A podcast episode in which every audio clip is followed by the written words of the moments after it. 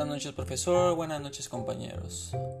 Tenemos como tercera actividad eh, responder a la pregunta ¿cuál fue su experiencia con el método de centro de gravedad para la localización de un proyecto?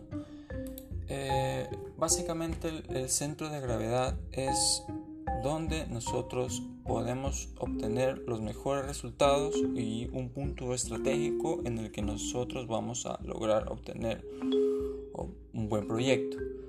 Lo que nosotros tenemos que hacer, eh, eh, bueno, con los pasos que dio el video, es de dar datos. Por ejemplo, en el video especificaba de que había ciertos puntos, ciertas ciudades, y de estas ciudades daban eh, lo que es una tonelada de, bueno, daban toneladas de productos.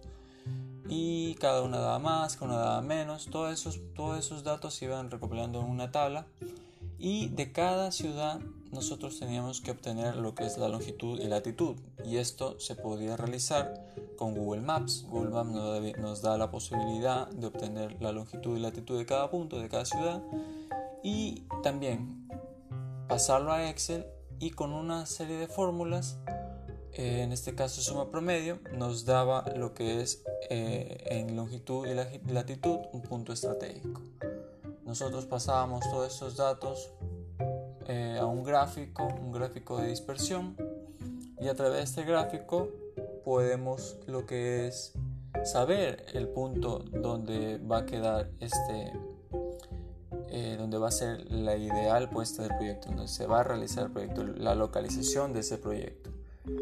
Eh, sacaba sacábamos esos datos que nos daba el promedio en general, ese punto estratégico, lo pasábamos a Google Maps y nos daba el lugar indicado.